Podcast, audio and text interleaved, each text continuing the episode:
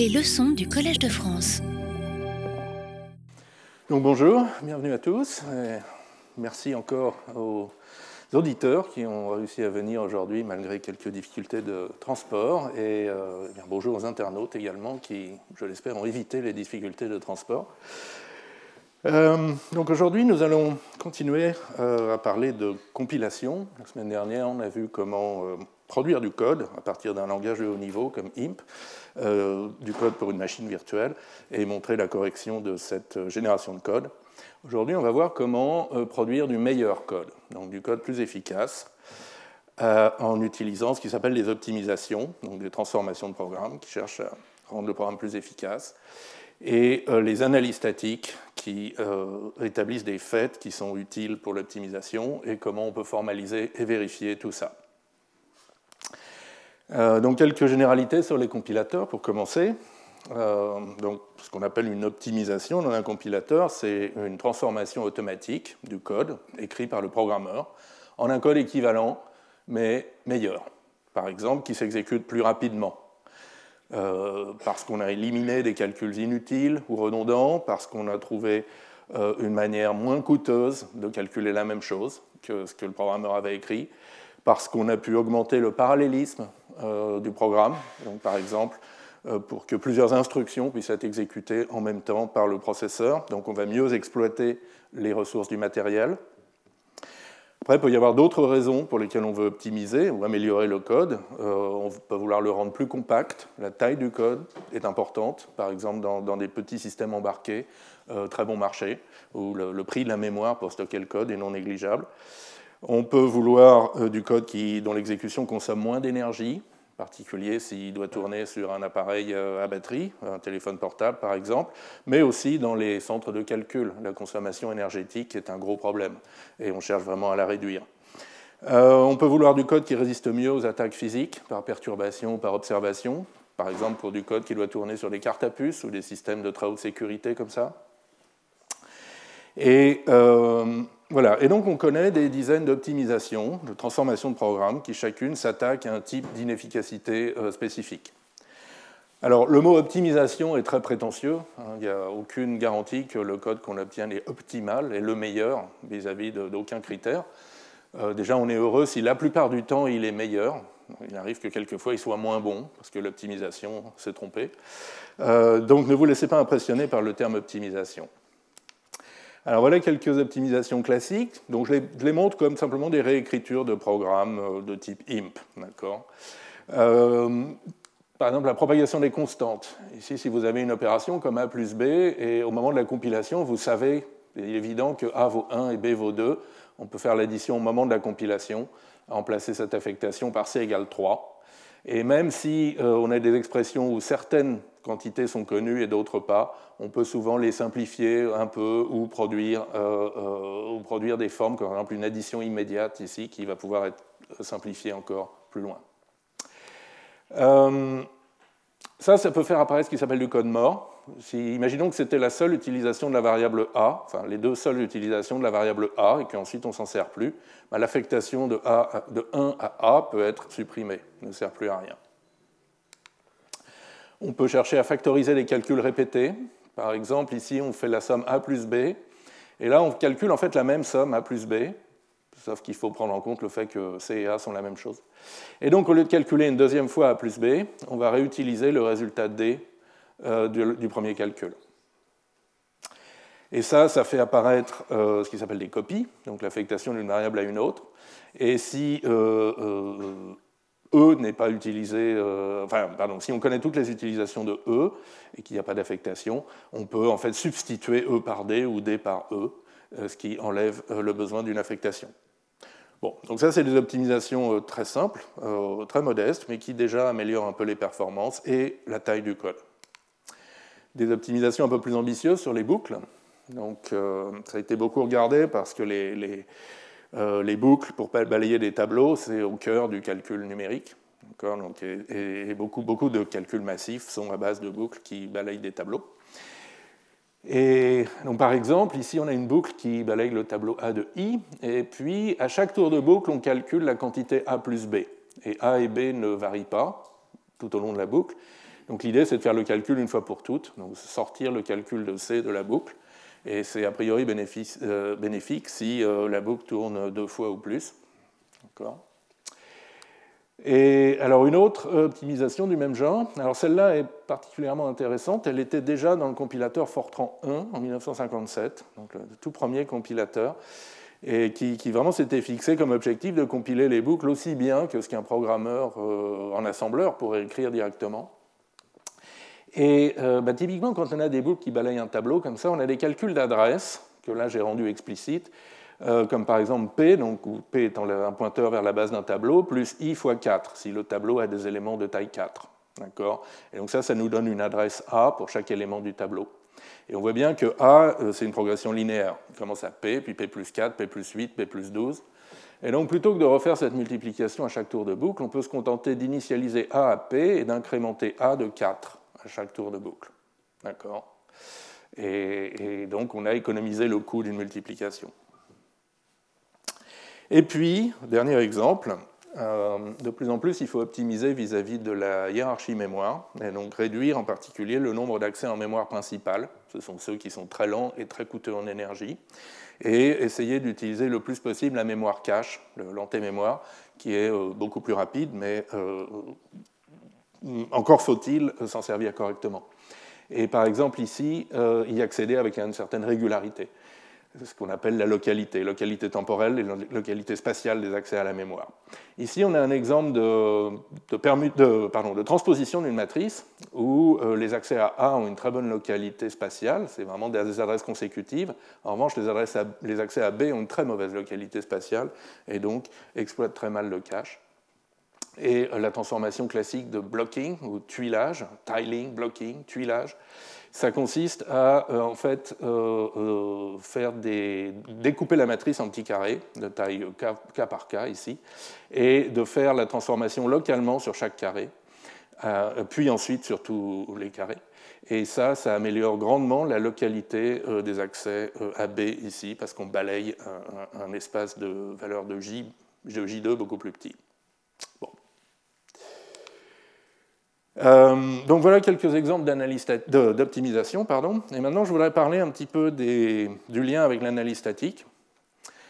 Euh, certaines optimisations sont valides sans condition. On peut les appliquer euh, et, ce sera toujours sémantiquement valide. Alors un exemple assez simple, c'est bah, justement cette simplification de variable d'induction, par exemple. Ou des exemples encore plus simples, c'est juste des égalités algébriques ou arithmétiques. Par exemple, x fois 2, la multiplication, c'est toujours un petit peu plus coûteux que les autres opérations. Ne demandez pas pourquoi. Donc x fois 2, on peut le remplacer par x plus x. Ou x fois 4, on peut le remplacer par x décalé à gauche de 2 bits. D'accord? Et ça, euh, c'est valide, quelle que soit la valeur de x. Mais d'autres transformations, euh, plus ou moins sophistiquées, euh, ne s'appliquent que si certaines conditions sont vraies. Par exemple, diviser x par 4, alors la division c'est encore beaucoup plus cher que la multiplication, on veut vraiment s'en débarrasser. Diviser x par 4, ça n'est pas forcément euh, décaler x de 2 bits vers la droite. Euh, c'est vrai si x est positif ou nul, mais si x est négatif, euh, cette division, on veut qu'elle arrondisse vers 0, et ce décalage, il va arrondir vers moins l'infini. Donc, va donner des résultats différents. Et donc, on ne peut faire cette transformation que si on sait, au moment de la compilation, que x est positif ou nul par exemple parce qu'il a été déclaré avec un type non signé, mais aussi parce qu'on a pu voir toutes les affectations à x et s'assurer que toutes les valeurs mises dans x sont bien positives. Et ça, c'est le but d'une analyse statique. Euh, des exemples plus, triviaux encore, euh, remplacer x plus 1 par 1, c'est de la propagation des constantes, c'est possible si on connaît statiquement la valeur de x et qu'il se trouve que c'est 0. Remplacer un if then else par sa branche then, c'est possible si statiquement on sait que la condition est toujours vraie. Donc on a cette relation entre les valeurs de x et de y qui est toujours vraie à ce point du programme. Remplacer euh, une affectation à x par skip, c'est possible si on sait que x est inutilisé par la suite. Et pour répondre à ces questions, c'est seulement si, il faut analyser statiquement le code avant de le transformer. Donc, euh, donc c'est quoi l'analyse statique? Donc c'est déterminé à l'avance, avant d'avoir exécuté le code, donc statiquement, L'exécution du code, c'est la partie dynamique, et euh, statique, c'est avant l'exécution. Donc déterminer statiquement à l'avance des propriétés qui sont vraies de toutes les exécutions possibles du programme.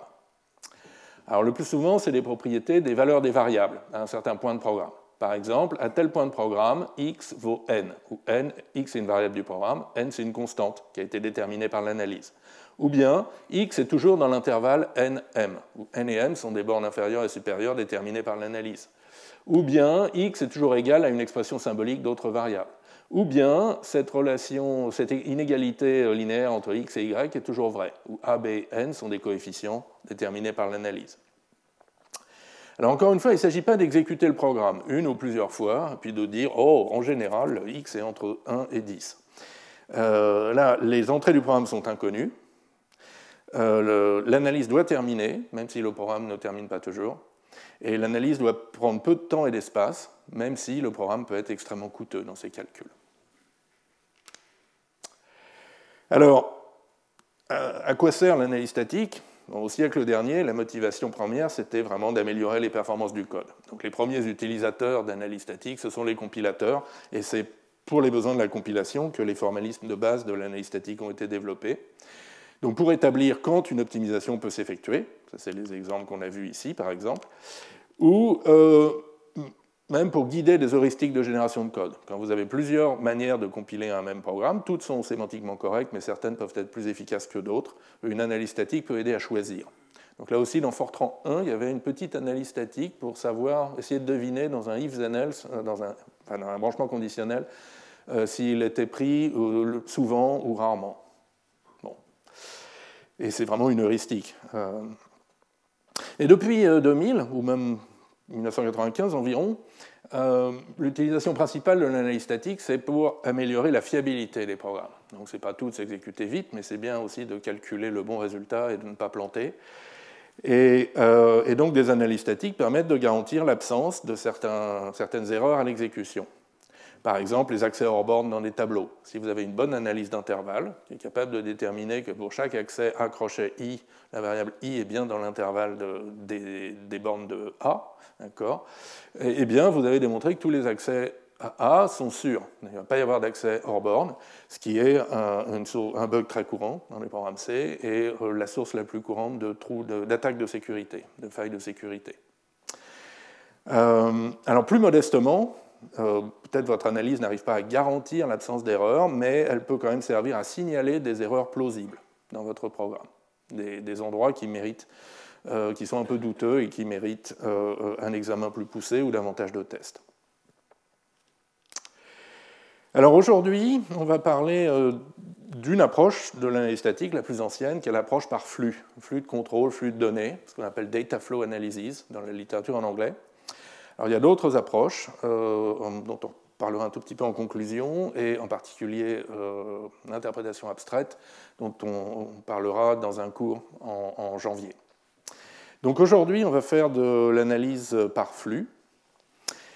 Et donc l'analyse par flux, c'est formulé initialement sur le graphe de flux de contrôle. Donc le graphe de flux de contrôle, c'est une représentation euh, intermédiaire du programme qui est utilisée dans beaucoup de compilateurs où donc, au nœud, vous avez des calculs élémentaires, comme par exemple des, affectations, calculs d'expression arithmétique, affectations dans des variables, ou des conditionnels.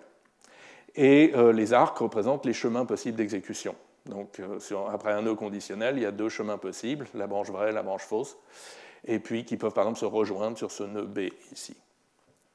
Et donc, dans une vision euh, par flux, le problème, c'est de relier les définitions et les utilisations des variables.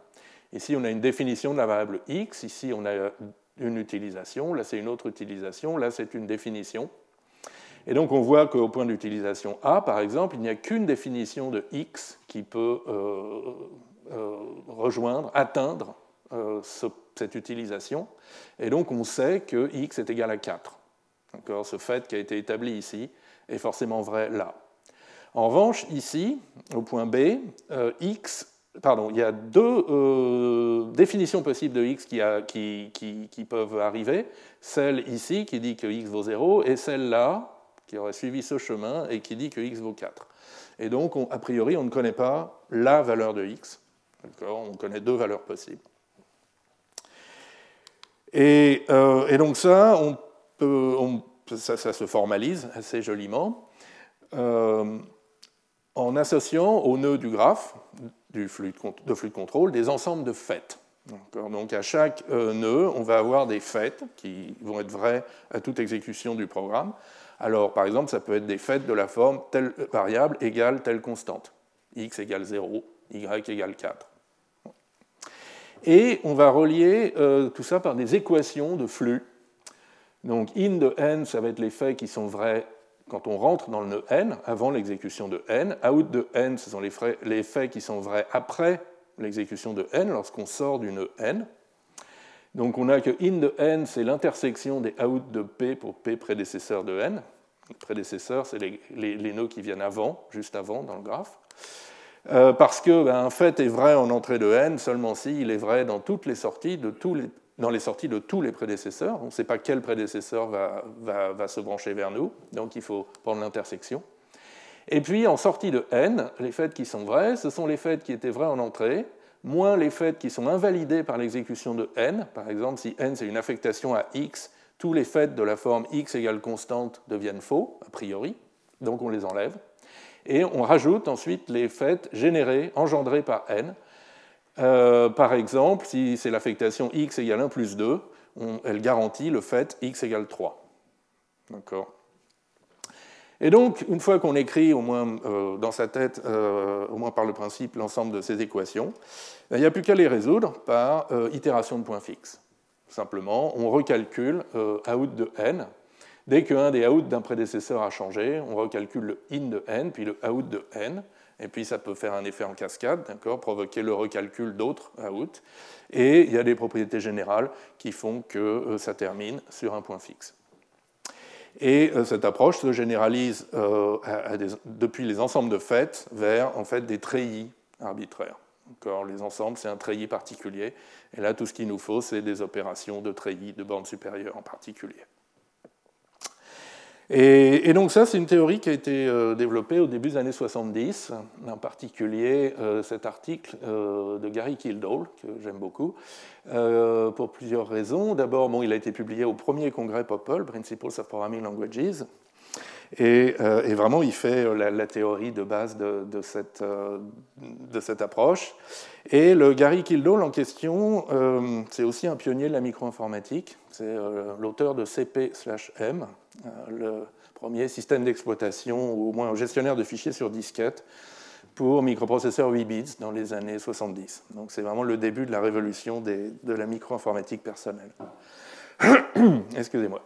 Et euh, après, il y a eu aussi d'autres auteurs, en particulier euh, Jeffrey Ullman et, ses, étudiants qui ont, développé davantage cette théorie. Et donc maintenant, on va, illustrer tout ça sur un exemple euh, donc, d'analyse statique et de transformation de programme qu'on va faire sur le langage IMP, mais qu'on va formaliser en coq. Et la transformation de programme, donc la première qu'on va regarder, c'est l'élimination de code mort, et ensuite son extension à l'allocation de registre. L'élimination de code mort, c'est donc juste éliminer, éliminer, des affectations, x reçoit a, en les remplaçant par skip, si on arrive à démontrer que x n'est jamais utilisé plus tard dans l'exécution du programme. Et alors, un cas où c'est facile à voir, c'est si vous avez une affectation à x, puis un calcul qui n'utilise pas x, puis une deuxième affectation à x, on voit bien qu'on peut supprimer cette première affectation à x. Personne n'observe jamais que x est égal à 1. Euh, alors dans le cas général, c'est un peu plus difficile, et on a besoin d'une analyse statique, qui est l'analyse de vivacité, liveness analysis, pour nous dire quand est-ce qu'on peut effectivement supprimer ces affectations. Alors c'est une analyse de type flux de données, mais avec une petite particularité, c'est une analyse en arrière. C'est-à-dire qu'au lieu de propager les faits depuis les définitions vers les utilisations, elle propage des faits depuis les utilisations, le fait qu'une variable est utilisée, vers les définitions. Et donc la propagation se fait à contre-courant de l'exécution du programme, ce qui est euh, à la fois intellectuellement très, très intéressant, un petit peu difficile aussi à maîtriser. Donc, l'analyse de vivacité. Donc l'idée est simple, une variable est morte, comme on vient de le dire, en un point de programme, si sa valeur n'est pas utilisée ensuite dans l'exécution du programme. Par exemple, la variable n'est plus mentionnée jusqu'à la fin de sa portée statique, ou bien elle est redéfinie avant d'avoir été utilisée. Et puis on dit qu'une variable est vivante si elle n'est pas morte. Donc s'il y a euh, une utilisation ultérieure possible. Alors quand on a du code sans branchement, du code qui s'exécute en séquence, c'est vraiment facile. Il suffit de regarder les, définitions et les utilisations de x. Et donc euh, x euh, est morte avant sa première définition. À la définition, elle devient vivante jusqu'à la dernière utilisation qui suit cette définition. Ensuite, elle, reste morte jusqu'à une, nouvelle définition et reste vivante jusqu'à la dernière utilisation qui suit. D'accord? Tant que vous êtes entre une définition et une utilisation, euh, c'est vivant. En revanche, quand vous avez euh, des structures de contrôle, des, conditionnels, des boucles, c'est un petit peu plus délicat. Donc ici, j'ai essayé de dessiner ce qui se passe dans le cas d'une conditionnelle, où euh, dans une des branches, on utilise x et dans l'autre, on la redéfinit. Donc vous voyez que les points où la variable x est vivante, c'est un, peu plus compliqué. Ce n'est pas, juste des, intervalles, c'est un peu, un peu curieux. Mais l'idée de base, c'est qu'on va faire une surapproximation de la vivacité en supposant toujours que la condition du if peut être vraie ou fausse, donc que les deux branches sont prises. C'est vrai que si on était certain que, euh, que la branche gauche du if n'est jamais prise, euh, à ce moment-là, la variable x serait morte euh, tout, le long ici et deviendrait vivante seulement là. Bon. Mais on ne va pas faire ce genre de raisonnement. Et de même pour les boucles while, on va supposer qu'elles sont exécutées zéro, une ou plusieurs fois. Et du coup, on peut écrire des équations euh, flux de données pour la vivacité. Donc si, si L, quand L est l'ensemble des variables vivantes après la commande C, L comme live, vivante, on va calculer live de C et de L, qui sont l'ensemble des variables vivantes avant la commande C. Alors oui, il y a aussi une petite différence par rapport au formalisme canonique de, d'analyse euh, data flow, c'est que nous, on va travailler directement sur les commandes IMP, donc sur un langage structuré. On ne va pas construire le graphe de flow de contrôle. Vous pouvez le construire dans votre tête, si vous voulez, si ça vous aide à, raisonner sur les équations et tout. Mais en fait, euh, ce qu'on peut faire sur un graphe de flow de contrôle, on peut aussi le faire euh, sur un langage structuré, et c'est plutôt plus facile à formaliser. Donc c'est ce qu'on va faire. Donc, étant donné, L, les variables qu'on sait vivantes après la commande C, par exemple les variables qu'on sait utiliser plus tard, quelles sont les euh, variables vivantes avant la commande C? Alors il y a des cas faciles, si C c'est skip, l'ensemble des variables n'est pas, euh, pas affecté, donc c'est grand L. Si C c'est une affectation, X reçoit A, alors dans le cas général, ce qu'on fait, c'est euh, on enlève le, kill et on ajoute le gen, rappelez-vous. Donc euh, on dit que euh, x meurt, d'accord, puisqu'on est en train de la définir. Donc juste avant la définition, elle est forcément morte. puisque toute utilisation suivante, elle va être redéfinie avant d'être utilisée. Donc x meurt, L privée de x. En revanche, toutes les variables qui sont nécessaires à l'évaluation de l'expression A sont vivantes, puisqu'on a besoin de leur valeur. D'accord? Donc d'où l'équation L privée de x, union euh, variable libre de A. Et alors après, il y a un cas particulier intéressant, ça c'est si x est vivante après, si on a besoin de sa valeur. Si x est morte ensuite, euh, en fait, on anticipe un peu les, effets de l'optimisation, d'élimination de code mort.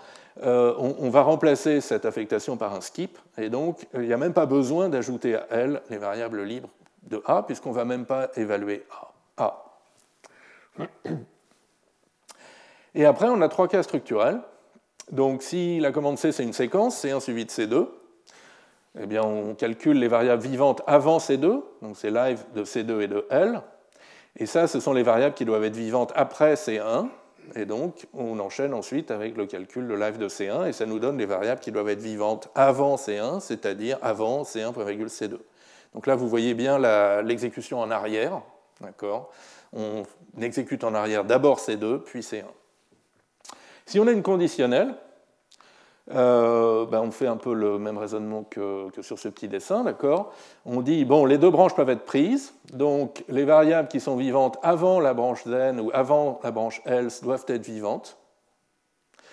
Et il faut aussi y rajouter les variables nécessaires pour évaluer la condition B. Donc les variables qui sont libres dans B. Et après arrive le cas difficile, qui va nous occuper un petit moment, qui est le cas des boucles. Euh, donc, quelles sont les variables vivantes avant une boucle, while b d'où c, sachant qu'à la sortie de la boucle, euh, il faut que les variables L dans L soient vivantes Eh bien, je prétends que c'est un ensemble grand X, tel que euh, grand X, c'est L union les variables libres de B, union live de C et de X. maintenant, je vais essayer de vous expliquer pourquoi cette caractérisation est la bonne et pourquoi ce X existe et comment on va le calculer. Euh, donc là, j'ai déroulé euh, deux, ou trois tours de la boucle pour voir un petit peu mieux ce qui se passe. Euh, et donc, en sortie, on veut que L, les variables dans grand L, soient vivantes. Et donc, on veut déterminer en grand, grand X l'ensemble des variables qui doivent être vivantes à l'entrée. Alors, la première chose à réaliser, c'est qu'une boucle while, elle peut s'arrêter à n'importe quel tour, même dès le début. Et donc, forcément, X doit contenir grand L. D'accord les, les variables euh, à l'entrée, il faut au moins les variables qui sont vivantes à la sortie parce qu'on euh, peut sortir immédiatement. Maintenant, si le premier tour de, boucle est vrai, euh, le, premier, test est vrai, on fait le premier tour de boucle. Et donc, on va exécuter C. Et a priori, il faut qu'en sortie de C, les variables grand X soient vivantes, puisqu'on va devoir réexécuter le test de B, et puis on va pouvoir sortir ici ou continuer. Et donc, euh, il faut qu'en début de, commande C, live de C de x, euh, les variables de live cx soient vivantes. Et donc, il faut que x contienne live de C de x. Et enfin, il faut pouvoir évaluer B. Et donc, toutes les variables mentionnées dans B doivent être dans x. Et donc, ça nous donne ces trois conditions sur x. x doit contenir au moins euh, les variables libres de B, L, les variables en sortie, et live de C de X. Donc ça, c'est la contrainte. Maintenant, comment on la satisfait? Eh bien, on la satisfait par calcul de points fixes. Donc vous avez cet opérateur f, lambda x, L union variable libre de B, union live de C de x, qui d'une certaine manière euh, va, représenter un tour d'analyse de, de la boucle, quelque part. Et ce qu'on veut, c'est un plus petit point fixe de f, c'est-à-dire un x qui satisfait f de x égale x et qui est le plus petit. Alors, f de x égale x, euh, c'est euh, parce que c'est ce que j'ai annoncé. Le plus petit, c'est l'idée qu'on va avoir une analyse précise. Ceci dit, si tout ce qui nous intéresse, et pour le moment ce qui nous intéresse uniquement, c'est la correction sémantique, il suffit que i f de x soit inclus dans x. Et ça, c'est ce qu'on appelle un post-point fixe. Et si f de x est inclus dans x, vous voyez bien que ces trois conditions, ces trois inclusions-là seront vraies également. Et c'est tout ce qu'il nous faut pour euh, montrer la correction sémantique, comme on va le faire dans quelques minutes. Mais euh, euh, alors avant un petit peu de terminologie. donc c'est quoi ces pré-points fixes, post-points fixes, points fixes et pourquoi ils existent? Alors ils existent parce que déjà on est dans le cadre d'une fonction croissante. Donc la fonction f dans les ensembles, elle est croissante. Et donc je l'ai dessiné ici en bleu, et, euh, donc elle intersecte la diagonale en euh, trois points ici, qui sont euh, trois points fixes. Ce qu'on appelle un post-point fixe, donc c'est les, zones où la courbe est sous la diagonale. Donc f de x est incluse dans x. Les pré-points fixes, c'est l'inverse. f de x est au-dessus de la diagonale. F de x est plus grand que x. Et donc vous voyez qu'on commence toujours par un pré-point fixe, puis au premier point fixe, on passe en post-point fixe, puis on alterne pré-post, pré-post. Et un point fixe, c'est les, limites entre, euh, c'est le point commun entre la zone des pré-points fixes et la zone des post-points fixes. Et comment euh, on trouve ça? Alors il y a l'approche du mathématicien qui est de euh, montrer, démontrer qu'il existe toujours un plus petit point fixe. Et dans notre cadre, alors il y a plusieurs théorèmes de points fixes en, mathématiques, hein, suivant la, structure dans laquelle vous êtes. Euh, celui qui nous intéresse est, il est attribué à Knaster et Tarski. Donc vous avez un type partiellement ordonné, A, une fonction f de A dans A, et l'idée c'est simplement euh, d'itérer f à partir de euh, bottom, qui est un plus petit élément de A.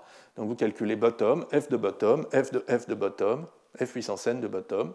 Et ce que dit le théorème, c'est qu'au euh, bout euh, d'un nombre fini d'itérations grand n, vous aurez le plus petit point fixe de f. Donc ça va converger sur le plus petit point fixe de f, à condition que f soit croissante. Euh, bottom est le plus petit élément, et il n'existe pas de suite infinie strictement croissante dans votre ensemble ordonné. Donc, une suite infinie strictement croissante, c'est une suite comme ça, d'accord? La troisième condition, c'est celle qui garantit la convergence en temps fini. Alors, c'est un très beau résultat. et s'il nous reste un peu de temps en fin de cours, on verra qu'en fait, il débouche sur un algorithme de calcul effectif de points fixes il y a quand même une petite difficulté qui est la condition sur les suites strictement croissantes. Donc le, fait qu'il n'existe pas de suite strictement croissante. Elle n'est pas complètement évidente à formaliser et utiliser. Donc on verra qu'on peut utiliser des ordres bien fondés de la récursion neutérienne pour, euh, pour raisonner là-dessus. Mais surtout, elle n'est pas toujours vraie. Et dans le cas de l'analyse de vivacité, on a des ensembles de variables et l'ordre d'inclusion stricte donc notre fonction elle est croissante vis-à-vis de l'inclusion entre ensemble de nombres variables, mais cet ordre strict il admet des suites infinies croissantes. L'ensemble vide, puis l'ensemble à un seul nom de variable x1, puis l'ensemble à deux variables x1, x2, puis l'ensemble à trois variables x1, x2, x3, etc. Bon, donc là on a un petit problème, et on reviendra là-dessus en fin de cours, mais pour le moment, pour avancer, on va essayer l'autre approche, qui est l'approche plus de l'ingénieur. Donc j'aime bien dire que en tant qu'informaticien, euh, j'ai le choix. Euh, quand ça m'arrange, je dis que je suis un informaticien, mais euh, que je suis un mathématicien, excusez-moi. Mais quand c'est trop compliqué, je peux aussi faire semblant d'être un ingénieur. Donc, donc là, bah, l'approche de l'ingénieur, c'est simplement de borner cette itération de points fixes en mettant du fuel. D'accord donc on va calculer effectivement la suite f de l'ensemble vide, c'est notre plus petit élément, f de l'ensemble vide, f de f de l'ensemble vide, f puissance n de l'ensemble vide, mais on ne va pas aller au-delà d'un grand n borné et fixé à l'avance. Si on a trouvé un post-point fixe dans notre itération, un élément tel que f de i plus 1 de vide et, un i tel que f de i plus 1 de vide et, inclus dans f de i de vide, c'est bien, on a notre résultat et on s'arrête tout de suite. Et sinon, eh bien, on va renvoyer une surapproximation. Donc on va renvoyer un post-point fixe, on est certain, mais qui n'est vraiment pas très précis. Et dans notre cas, c'est simplement L, les variables vivantes après la boucle, union toutes les variables utilisées dans le corps de la boucle. D'accord? Alors c'est pessimiste, parce qu'une variable peut tout à fait être utilisée dans le corps de la boucle sans avoir besoin d'être vivante au début de la boucle. D'accord? Mais c'est une surapproximation correcte. Et on peut justifier ça en disant que c'est un compromis entre le temps d'analyse et la précision de l'analyse. Peut-être si au bout de 100 tours d'itération, vous n'avez toujours pas trouvé votre point fixe optimal, peut-être il est temps de jeter l'éponge et de dire bon, ben, on, va, on va produire du code un peu moins efficace, un peu moins optimisé, mais euh, au moins on va avancer. Euh, alors voyons voir brièvement comment, à quoi ça ressemble sur, euh, en formalisation coq. Alors aujourd'hui, euh, je vais essayer une autre manière de, regarder les développements coq avec vous. Euh, donc là, c'est un rendu HTML qui, a été produit automatiquement à partir du source coq, qui est toujours sur le, dépôt euh, Git associé au cours, n'est-ce pas? Et alors déjà, un, il est un peu plus joli, ça ressemble un peu plus à des notes de cours. Et deuxièmement, tout est cliquable, donc vous avez des, des références croisées, si vous voulez savoir ce que c'est que Decidable Type, qui vient de la bibliothèque standard de Coq. Oui, ça marche. Euh, voilà. Et euh, troisièmement, dans cette présentation, euh, les scripts de preuve sont cachés par défaut. Donc, comme le professeur Wadler l'a fait remarquer dans son séminaire la semaine dernière, les scripts de preuve Coq, c'est pas toujours très joli.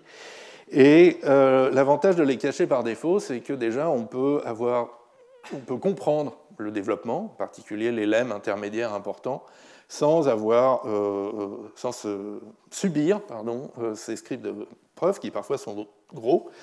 Mais on peut quand même les voir si vous voulez, si vous êtes vraiment curieux.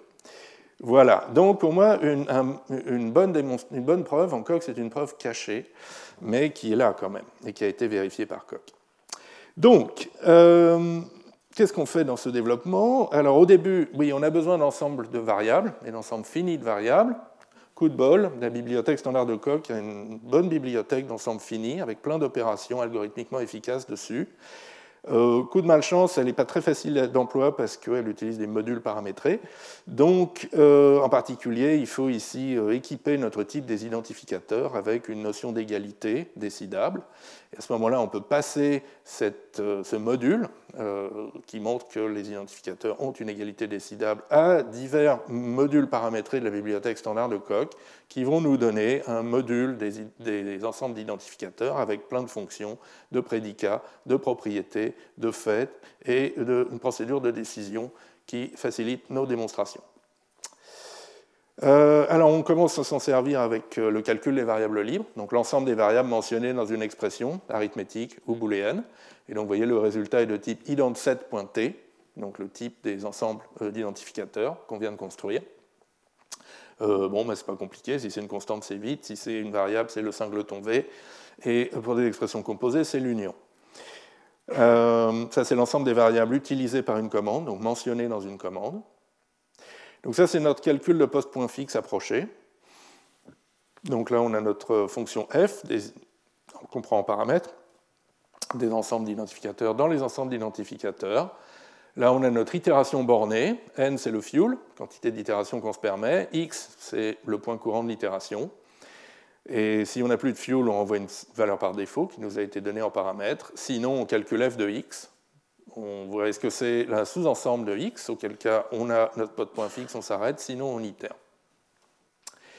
Et on montre euh, euh, que euh, ce qu'on obtient, c'est ou bien la valeur par défaut, ou bien un post point fixe, et que sous des hypothèses pas très compliqué. Euh, le post-point fixe est toujours inclus dans le résultat par défaut. Et enfin, donc voilà l'analyse de vivacité. Donc c'est exactement les équations qu'on a écrites, mais euh, sous forme maintenant de fonctions récursives sur la structure de la commande C. L, je vous rappelle, c'est les variables vivantes après. Ça, ça renvoie les variables vivantes avant. Et on a ici donc nos cas pour skip, pour l'affectation, suivant que x est vivante après ou pas, pour la séquence, pour le if and else, et là, dans le cas while, le calcul du point fixe de cet opérateur. D'accord euh, variable, pardon, variable libre dans B, variable vivante après L et euh, variable euh, vivante avant C. Et on peut démontrer que les variables qu'on a vivantes à l'entrée d'une boucle vérifient bien, excusez-moi, les trois conditions qu'on avait énoncées. Bien. Et maintenant, on va pouvoir faire notre optimisation, donc l'élimination de code mort. Donc c'est euh, simplement par réécriture de la commande C. Alors je l'ai appelé DCE parce que c'est l'acronyme pour Dead Code Elimination, le nom euh, anglais de cette optimisation. Et donc il s'agit de remplacer les affectations, x de point égal a, par des instructions skip si x n'est pas vivante après. Donc la transformation est paramétrée par l'ensemble L des variables vivantes après. Et le cas de base est ici. D'accord Assign xa est remplacé soit par skip, soit par assign xa, suivant que x est vivante ou pas, appartient ou pas à L. Et puis euh, là, vous avez les trois cas récursifs, sec, if, then, else et while, où il faut tenir à jour cet ensemble grand L de variables vivantes après. Et donc, par exemple, pour euh, optimiser la partie gauche d'une séquence, il faut euh, recalculer live de C2 et de L, qui sont les variables vivantes après C1, après la partie gauche ou avant la partie droite. Et alors c'est assez amusant de, voir tourner cette optimisation. Je ne sais pas si vous vous souvenez de, euh, l'exemple de programme IMP qui faisait la division euclidienne par euh, soustraction successive. Donc là, je vous l'ai remis ici à gauche en pseudocode. Euh, qu'est-ce qui se passe si on dit euh, la seule variable vivante qui m'intéresse à la fin de ce programme, c'est R, mais le quotient Q ne m'intéresse pas, donc Q est mort. Et donc si on fait tourner DCE sur ce code de division euclidienne avec comme variable vivante après le singleton R, eh bien les affectations à Q disparaissent. Donc l'initialisation de Q à 0 et l'incrément de Q à chaque tour de boucle parce que l'analyse a déterminé que Q était morte euh, dans tout le programme. Et donc ça, c'est ce qui s'appelle le slicing. Euh, je ne sais pas si vous avez déjà vu ça dans certains outils comme Eclipse. Vous pouvez prendre un code et, que vous ne comprenez pas bien et dire bon, euh, à l'outil, euh, est-ce que vous pouvez me le simplifier parce que tout ce qui m'intéresse, c'est telle variable en sortie un code qui calcule trois résultats en même temps. Et pour essayer de comprendre, vous dites, bon, quelle est la partie du code qui contribue au calcul de telle variable en sortie? Donc c'est aussi un outil de compréhension de, code, mais c'est aussi un outil pour améliorer les performances, bien sûr. Si on calcule des choses inutiles, autant ne pas les calculer. Alors en revanche, si vous demandez maintenant si c'est Q qui vous intéresse, si c'est le quotient, euh, et que vous demandez donc de faire l'élimination de code mort avec Q vivante et R morte en sortie, eh bien, le programme est inchangé, parce qu'on ne peut pas supprimer les affectations à R, parce que R est nécessaire pour euh, savoir combien de tours de boucle on fait. D'accord? Donc R est nécessaire pour calculer la valeur de Q. Et ça, l'optimisation s'en rend parfaitement compte. D'accord? Alors maintenant, euh, la question c'est comment est-ce qu'on démontre euh, que cette optimisation euh, est correcte et préserve la sémantique? Donc revenons au transparent. donc ça c'est ce que j'ai déjà dit. Que, fait l'élimination de code mort, comment elle est implémentée? Et maintenant, il faut raisonner plus sémantiquement sur ce qui se passe. Et en particulier, sémantiquement, qu'est-ce que ça veut dire la vivacité? Comment caractériser le fait qu'une variable x est vivante dans un certain point du programme? La réponse n'est pas évidente parce que c'est en gros x va être utilisé plus tard, mais non, parce qu'on n'en est pas absolument certain non plus, vu qu'on a fait des approximations pour les boucles et les ifs and else, donc x peut être utilisé plus tard. Bon. C'est plus facile de caractériser sémantiquement ce que c'est qu'une variable morte. Une variable, elle est morte en un point du programme si sa valeur précise n'a pas d'influence sur la suite de l'exécution du programme. Euh, avec un debugger comme GDB, vous pouvez arrêter le programme en un point euh, particulier et puis changer la valeur d'une variable et relancer le programme. Si vous faites ça euh, et que ça ne change rien à l'exécution du programme, ça ne change jamais rien à l'exécution du programme, ça veut dire que votre variable était morte, sémantiquement, en cet endroit du programme. Personne ne va vraiment utiliser sa valeur. Et du coup, on va caractériser les variables mortes par le fait que leur valeur n'influe pas l'exécution du programme. Et pour ça, en fait, on va raisonner sur deux exécutions d'un même programme. ce qu'on appelle une hyperpropriété euh, dans, certains articles. Euh, donc deux exécutions d'un même programme qui diffèrent par la valeur des variables mortes. Et si les, deux exécutions calculent la même chose à la fin, même si les variables mortes avaient des valeurs différentes au début, eh bien, on a bien prouvé qu'elles étaient effectivement mortes. C'est une bonne caractérisation du fait qu'elles soient mortes. Et donc, c'est exactement ça qu'on va faire. On considère deux exécutions euh, de la même commande dans des états initiaux différents, S1 et S2. Mais on suppose que ces états initiaux coïncident sur les variables euh, vivantes avant C, donc l'ensemble de variables live de C et de L. Donc pour tout x dans cet ensemble, S1 de x et S2 de x, c'est la même chose. Donc S1 et S2 associent les mêmes valeurs aux variables vivantes. En revanche, ils peuvent différer sur les, variables, les valeurs des variables mortes, celles qui ne sont pas dans l'ensemble live C de L alors on peut démontrer que les deux exécutions terminent sur des états finaux, enfin si l'une termine, l'autre termine, et sur des états finaux S1', S2', qui coïncident sur les variables grand L vivantes après C. D'accord? Et c'est cette propriété qui montre que notre calcul de variable vivante est correct. Alors, regardons un petit peu cette relation euh, coïncidée sur un ensemble de variables, grand L. Donc, c'est ce, qui s'appelle euh, agree, être d'accord dans le développement coq. Et donc, c'est défini comme ça.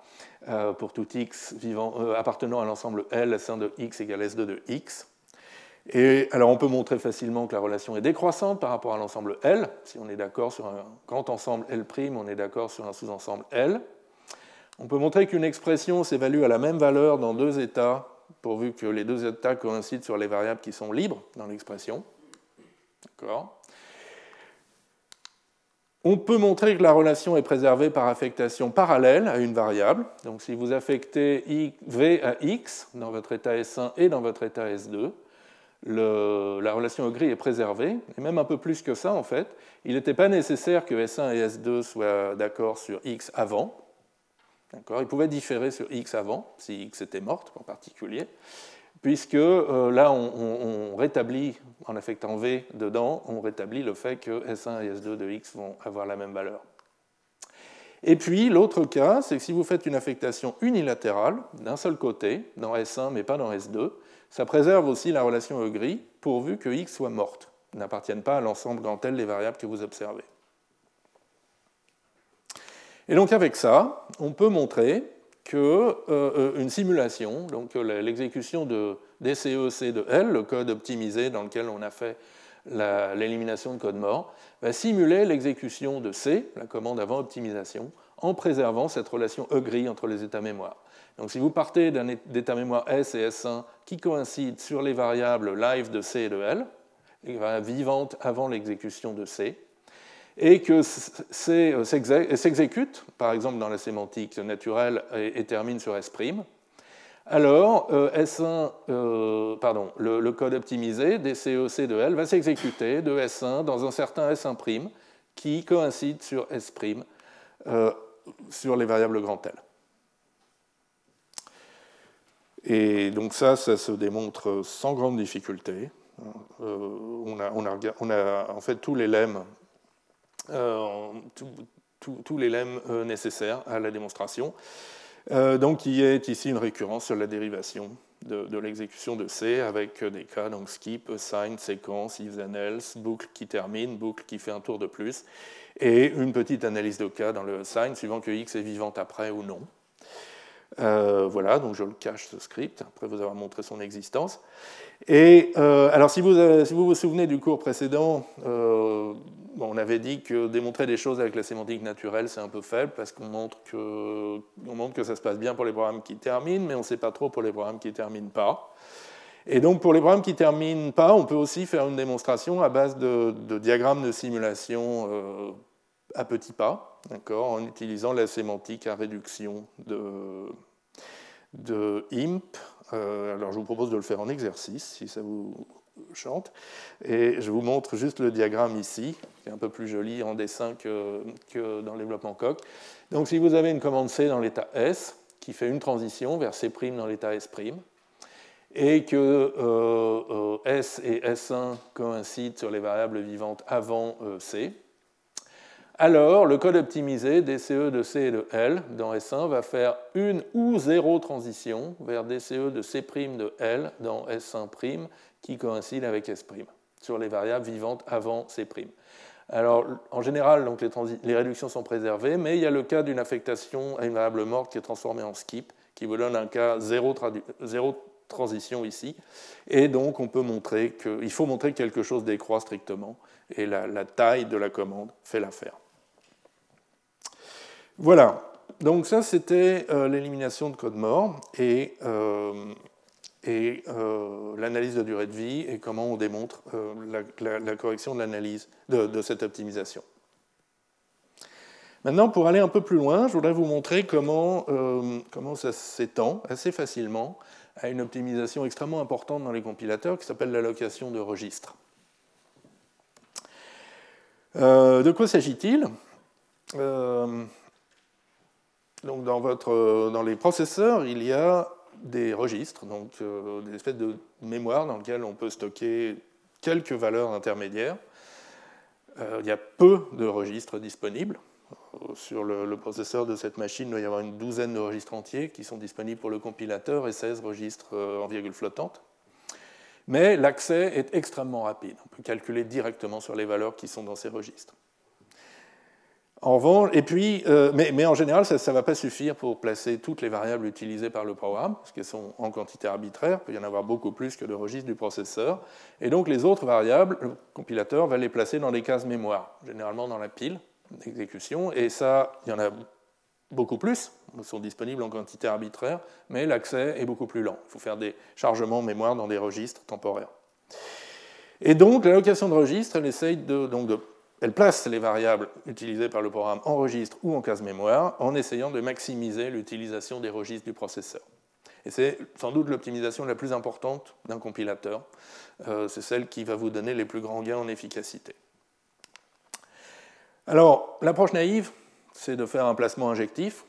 On essaye de déterminer les n variables les plus utilisées du programme source, où n c'est le nombre de registres disponibles, et on les place dans les n registres, une variable par registre, et toutes les autres variables vont en mémoire. Et ça, ce n'est pas efficace du tout, parce que on peut placer plusieurs variables dans un même registre, pourvu que ces variables ne soient jamais vivantes en même temps. Euh, on peut le voir, c'est un exemple de partage de registre ici. Donc là, c'est encore du code qui s'exécute en séquence. Là, il y a, euh, on définit x, on l'utilise un peu, et puis après, on définit y et on l'utilise un peu. Euh, ça, c'est la, durée de vie de x, la durée de vie de y. Vous voyez qu'il n'y a aucun point où x et y sont vivants en même temps. Et donc, on peut très bien placer x et y dans un registre R. D'accord? Ici, au début du programme, R contient la valeur de x. Plus tard, il va contenir la valeur de y, et il n'y a pas de confusion possible. Et donc voilà, donc c'est ça l'idée de l'allocation de registre. Comment est-ce qu'on peut euh, euh, déterminer un tel placement euh, des variables non injectifs en général, des variables dans les registres ou les emplacements mémoire?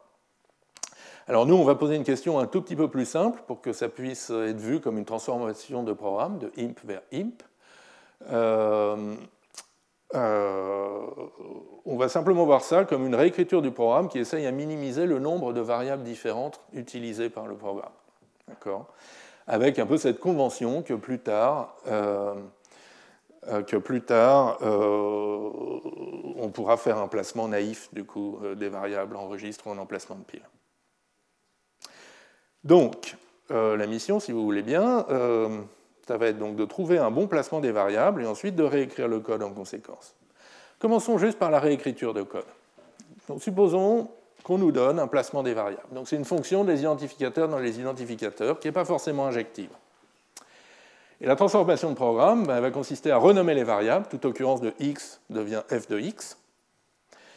Euh, pendant qu'on y est, on peut éliminer le code mort, c'est une généralisation en fait de, de l'élimination de code mort. Donc si x est morte, après l'affectation x de point égal a, on peut mettre skip. Et puis il y a un autre type d'affectation qui peut maintenant être remplacé par skip. Ce sont des affectations qui deviennent redondantes. Euh, x reçoit y, ou y est une autre variable, ne sert plus à rien si x et y sont renommés en la même variable, donc si f de x égale f de y. Ça revient à faire f de x égale f de x, ce qui est euh, une opération inutile qu'on peut remplacer par skip. Donc c'est ça la transformation de programme qu'on veut faire. Maintenant, bien sûr, tous les placements f ne préservent pas la sémantique. Euh, par exemple, ici, on a placé trois variables x, y et z dans le même registre R. Donc f de x, f de y, f de z, c'est R. Et là, notre programme d'origine, x reçoit 1, y reçoit 2, z reçoit x plus y, il devient R reçoit 1, R reçoit 2, R reçoit R plus R. Donc ici, on a calculé 4, et ici, on a calculé 3. D'accord?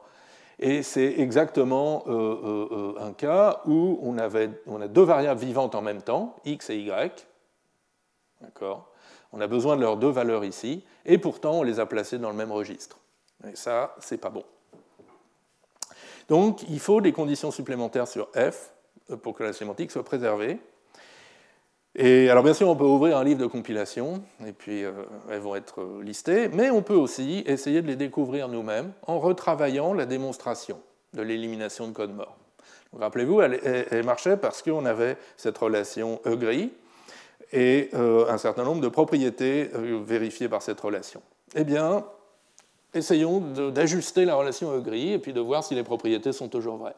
Donc l'ajustement, ça consiste à dire que maintenant S1 de x, la variable de x, la valeur de x dans S1 doit être égale à la valeur de f de x dans S2, l'état après renommage, pour toutes les variables x vivantes dans L, euh, l'ensemble qui nous intéresse.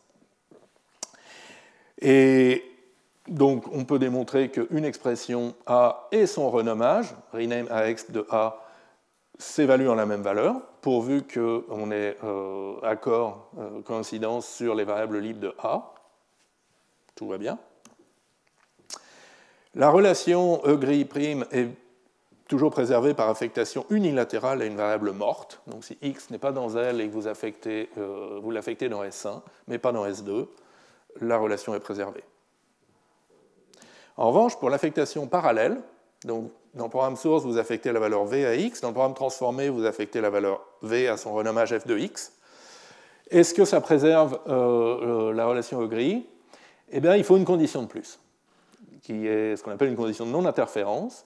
Il faut qu'aucune autre variable vivante, donc toutes les variables z vivantes dans L et différentes de x, doivent être à un emplacement différent de f de x. Sinon, on a euh, le type de collision qu'on a vu ici, typiquement. Donc, cette condition supplémentaire doit être vérifiée par f à chaque fois qu'on va avoir besoin de ce lemme, c'est-à-dire à chaque fois en fait, qu'on va euh, compiler une affectation euh, qu'on n'a pas optimisée. Alors, il y a un cas particulier qui est euh, si c'est une copie de variable, donc ce n'est pas x reçoit a, la valeur d'une expression arbitraire, c'est x reçoit y, la valeur d'une autre variable. Et à ce moment-là, on peut relaxer légèrement cette condition en disant que finalement x et y peuvent être, dans le même, euh, peuvent être nommés en la même chose, en la même variable, ça restera sémantiquement correct. Et ça, ça permet justement de placer x et y dans le même registre et peut-être même d'éliminer une affectation. Voilà. Et donc, on a ces contraintes d'interférence euh, qu'il faut prendre en compte maintenant pour le calcul de f, du renommage. Et euh, la manière classique de faire ça, c'est de les représenter, ces contraintes, par un graphe. C'est le graphe d'interférence. Les nœuds sont des variables du programme. Et on a un arc, c'est un graphe non orienté, donc on a un arc entre x et y si x et y ne peuvent pas être placés au même endroit. S'il faut que f de x soit différente de f de y pour notre allocation de registre F. Et donc il y a un algorithme très simple pour construire le graphe d'interférence qui est dû à Gregory Chaitin, euh, qui consiste à regarder toutes les affectations euh, du programme et à ajouter des arcs entre la, valeur x, la variable x qui est affectée et les variables vivantes euh, après.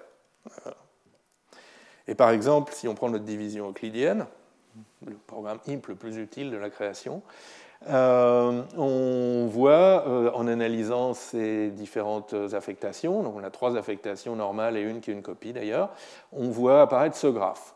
Donc euh, il y a des arcs entre B, Q et R, parce que par exemple, je ne sais pas moi, quand on, quand on affecte R ici, B va être utilisé plus tard. Donc B est vivante pendant qu'on affecte R, et donc forcément il y a un arc entre B et R, etc. Donc là, on a résumé nos contraintes. Et maintenant, euh, comment les résoudre? Ça, c'est l'observation de, Chaitin et, ses co-auteurs au début des années 80. On peut les résoudre par coloriage de graphes. Donc un problème algorithmique bien connu. D'accord? Euh, Vous avez un graphe non orienté, vous voulez colorier chaque nœud de telle manière que deux nœuds euh, reliés par un arc aient des couleurs différentes. Application, coloriage de cartes de géographie, par exemple deux pays ayant une frontière commune ne doivent pas avoir la même couleur. Euh, et, donc là, on veut colorier le graphe d'interférence avec une couleur pour chaque nœud qui est soit un registre, soit une case mémoire, sous la contrainte que les deux extrémités d'un arc d'interférence ont des couleurs différentes, et en minimisant le nombre des nœuds coloriés avec une case mémoire. C'est ça qui va maximiser l'utilisation des registres. Alors, bien sûr, enfin, vous savez tous, euh, ou beaucoup d'entre vous savent que c'est un problème difficile, le coloriage de graphes, donc déterminer le nombre minimal de couleurs nécessaires pour colorier un graphe, ou déterminer si un graphe est coloriable avec un nombre donné de couleurs. Ou, euh, enfin bref, à peu près tous les, problèmes liés au coloriage sont euh, NP, NP complets. D'accord et d'ailleurs, c'est ça qui a permis à Gregory Chaitin de faire une réduction dans l'autre sens et montrer que sous certaines conditions, le problème de l'allocation de registre optimale est NP complet lui aussi. Donc ça, c'est la mauvaise nouvelle. Mais la bonne nouvelle, c'est qu'on a de très bonnes heuristiques qui s'exécutent en temps linéaire euh, et qui fonctionnent très très bien sur les graphes d'interférence qu'on obtient dans les compilateurs. Donc, on ne va pas encore une fois prétendre avoir un résultat optimal, mais, euh, mais on va avoir de bonnes heuristiques raisonnablement efficaces. Et si on revient à notre, notre exemple de, programme IMP, de division euclidienne, rappelez-vous, c'était ça son, son graphe d'interférence. Et voici un coloriage. Donc, trois couleurs sont suffisantes. Trois couleurs sont nécessaires, puisqu'on a cette clique avec euh, trois nœuds ici. Euh, et, si maintenant on réécrit le programme avec les couleurs, on voit que donc, A et R sont toutes les deux placées dans la variable jaune. Et donc on a un programme qu'on espère équivalent, qui n'utilise plus que trois variables. Alors, maintenant, on voudrait vérifier euh, des choses, euh, vérifier de la correction sémantique sur tout ça. Et si on veut tout vérifier, faire une vérification complète et directe de notre compilateur, il va aussi falloir formaliser et vérifier une bonne heuristique de coloriage de graphes.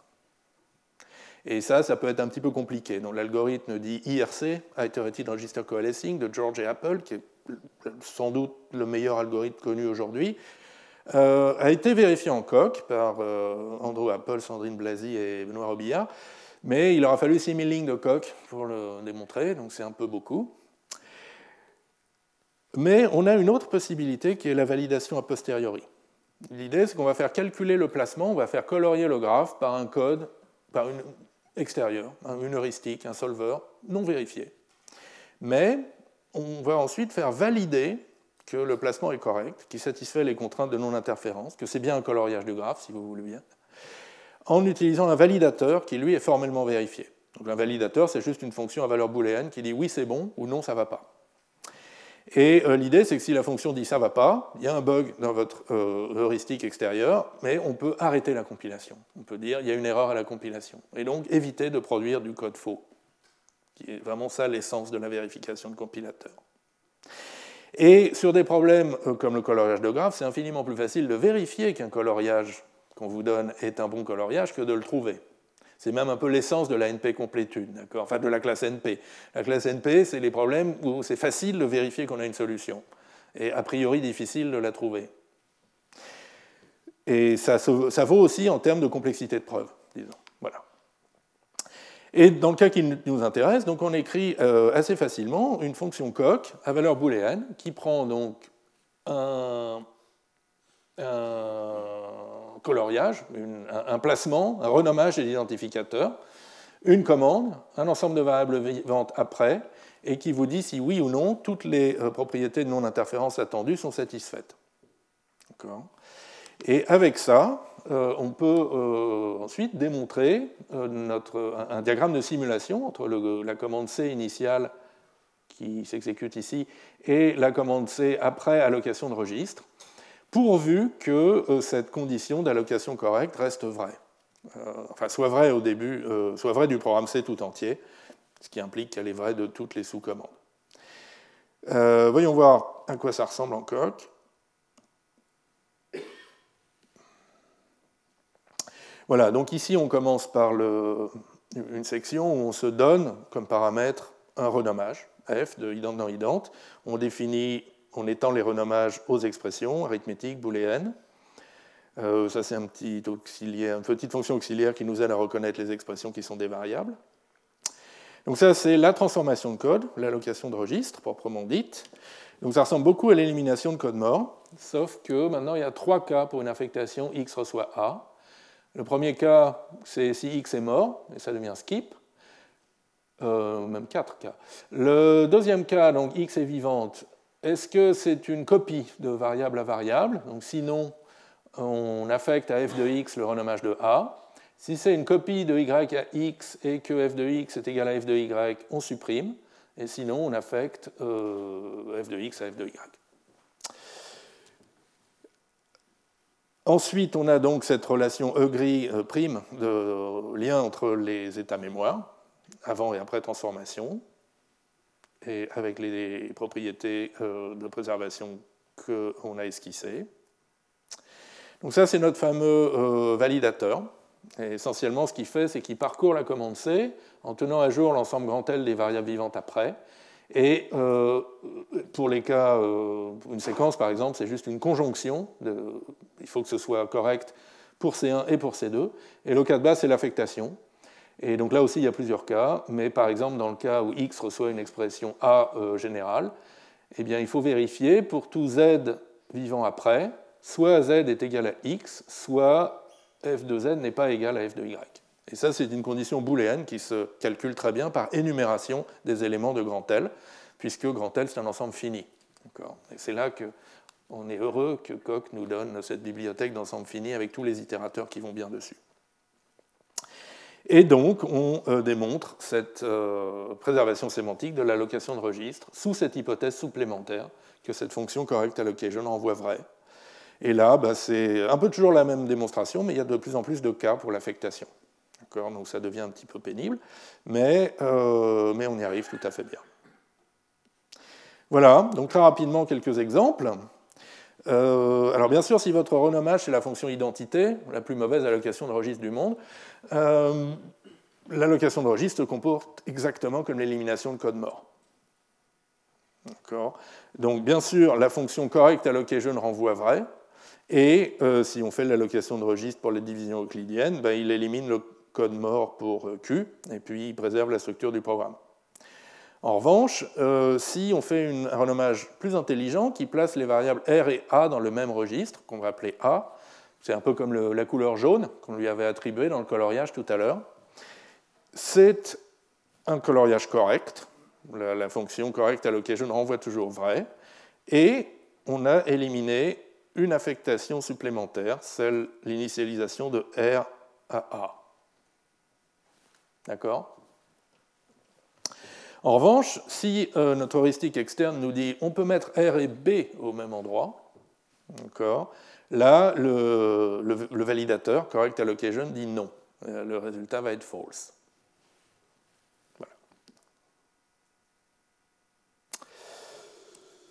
Très bien. Voyons s'il reste un peu de temps. Oui.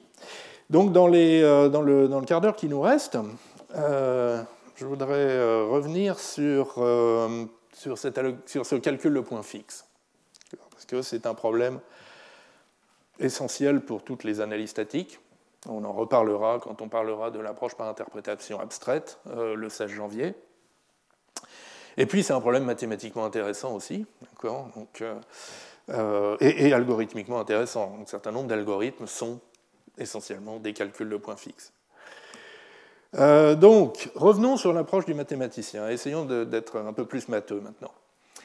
Euh, donc, il y a ce théorème de Knaster-Tarski, que je vous rappelle encore une fois, qui dit on peut itérer à partir de bottom et ça va converger si la fonction f est croissante, bottom est un plus petit élément, et il n'existe pas de suite infinie strictement croissante.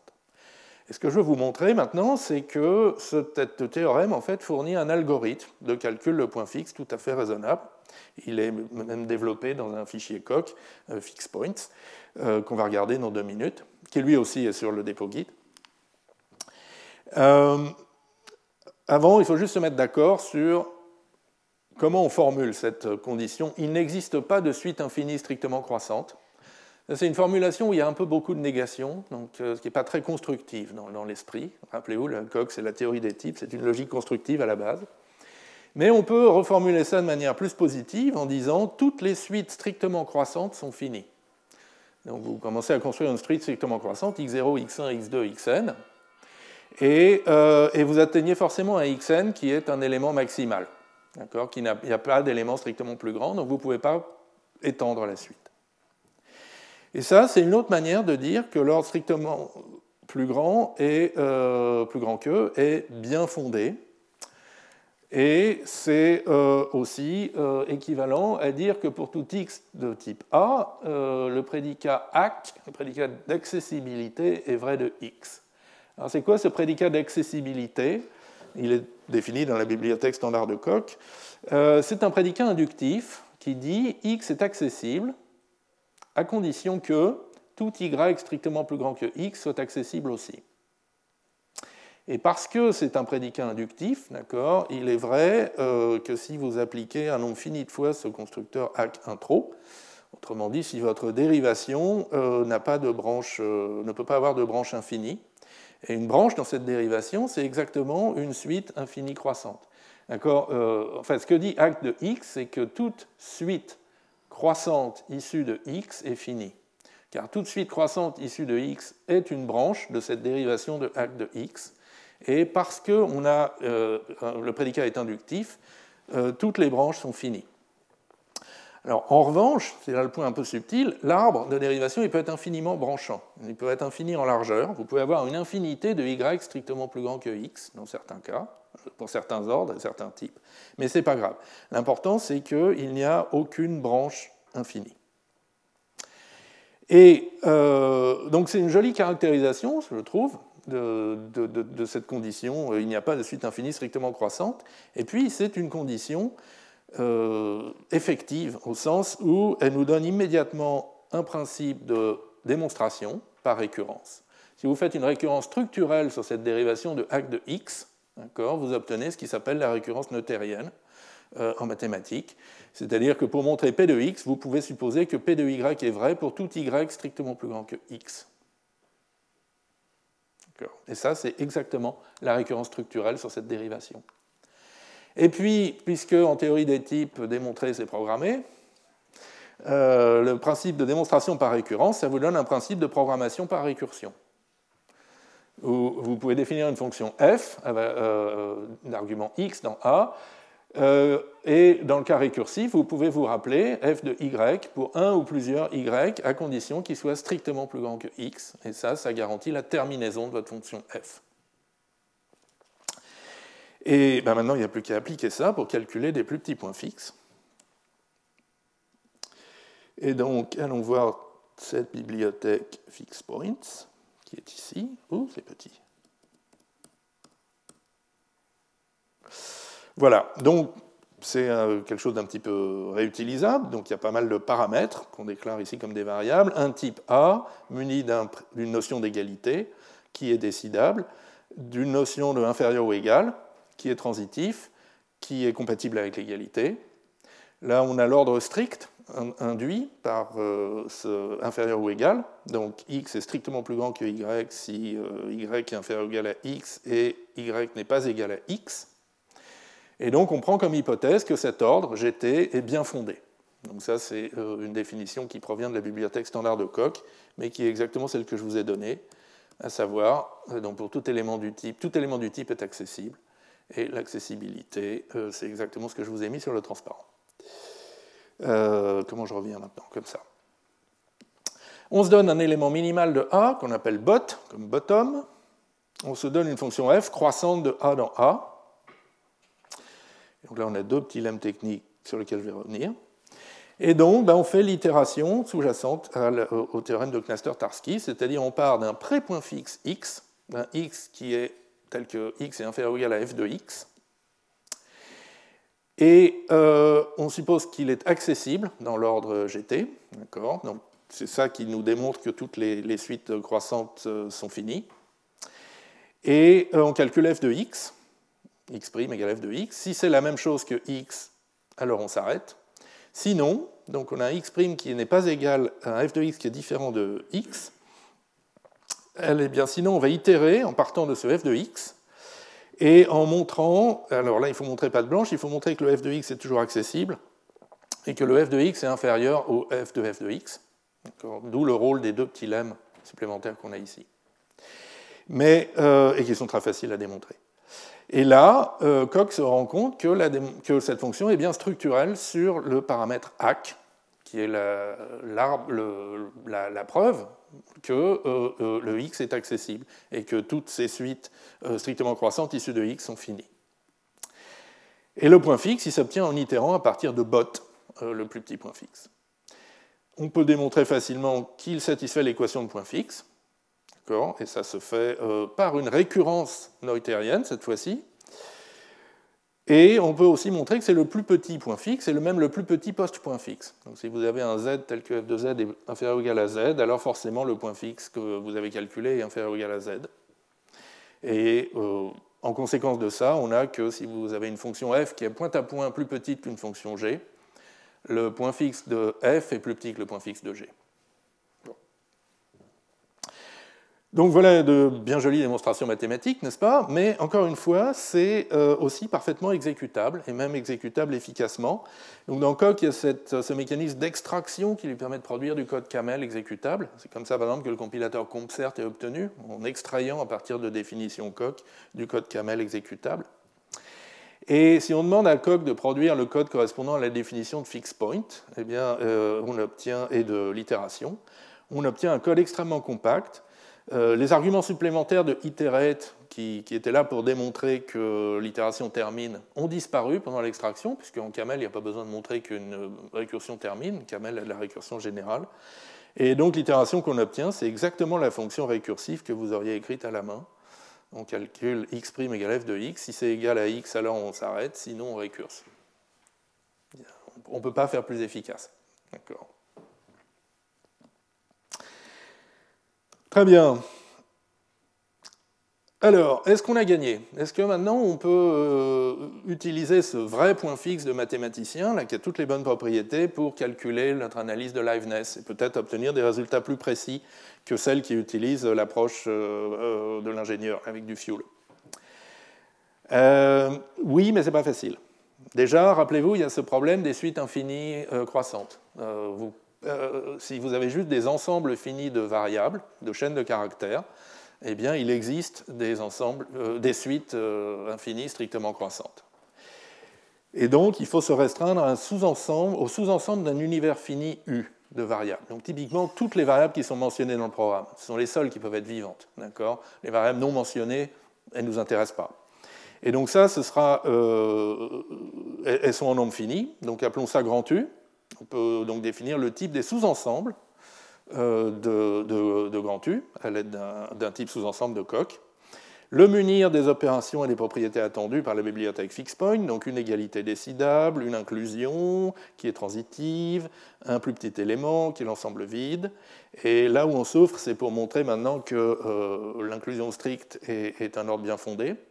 Et en fait, il faut raisonner sur les cardinaux des ensembles. Si vous avez une suite croissante, strictement croissante, ça veut dire que les cardinaux des ensembles sont strictement croissantes, or ils ne peuvent pas dépasser le cardinal de l'univers, U.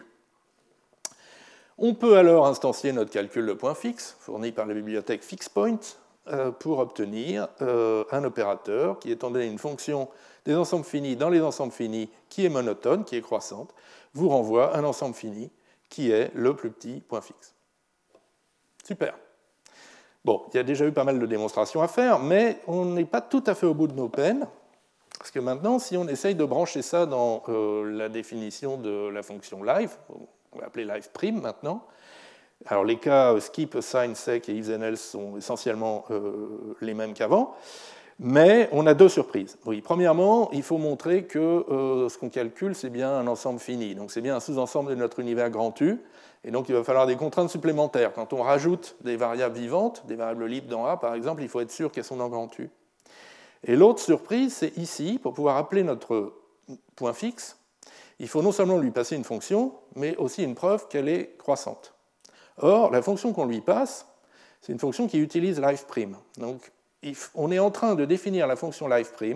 Pour la définir dans le cas while, il faut déjà avoir démontré que la fonction live' est croissante.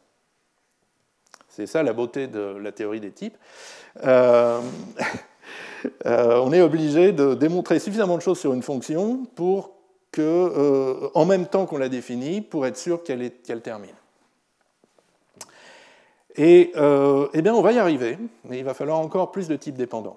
Donc pour la première contrainte, le fait de montrer qu'on reste toujours dans les sous-ensembles de U, il suffit d'avoir une hypothèse supplémentaire que la commande C qu'on analyse a toutes ces variables contenues dans l'univers U. Et puis, pour l'autre euh, contrainte, on va écrire notre fonction un peu différemment. Étant donné une commande C, elle va nous renvoyer une fonction f des ensembles finis dans les ensembles finis, des variables vivantes après C aux variables vivantes avant C, et une démonstration que cette fonction est monotone. D'accord Eh bien, avec tout ça, on y arrive. Euh, donc, on utilise programme FixPoint, qui est une une facilité offerte par Coq pour justement euh, aider à définir des fonctions euh, avec des types très dépendants comme celle-là. Donc ce qu'on écrit a l'air à peu près raisonnable. En revanche, après, il nous engendre ce qu'ils appellent des obligations de preuve, donc des, un certain nombre de propriétés qu'il faut, qui restent à démontrer avant que la définition soit acceptée. Et c'est toutes les propriétés qui montrent que, 1, on reste toujours dans grand U, et 2, euh, la fonction qu'on définit est bien monotone, et 3, que donc les, hypothèses pour l'appel de FinSet FixPoint sont satisfaites. Bon, donc c'est un petit peu pénible, mais on y arrive. C'est ça la bonne nouvelle. Et du coup, on peut obtenir la fonction d'analyse qu'on voulait simplement en oubliant la partie euh, preuve de monotonie du résultat et en, appliquant simplement la fonction euh, qu'on a obtenue. Voilà. Écoutez, je crois que c'est tout ce que je voulais vous raconter aujourd'hui. Donc on va conclure et puis prendre, euh, prendre des questions.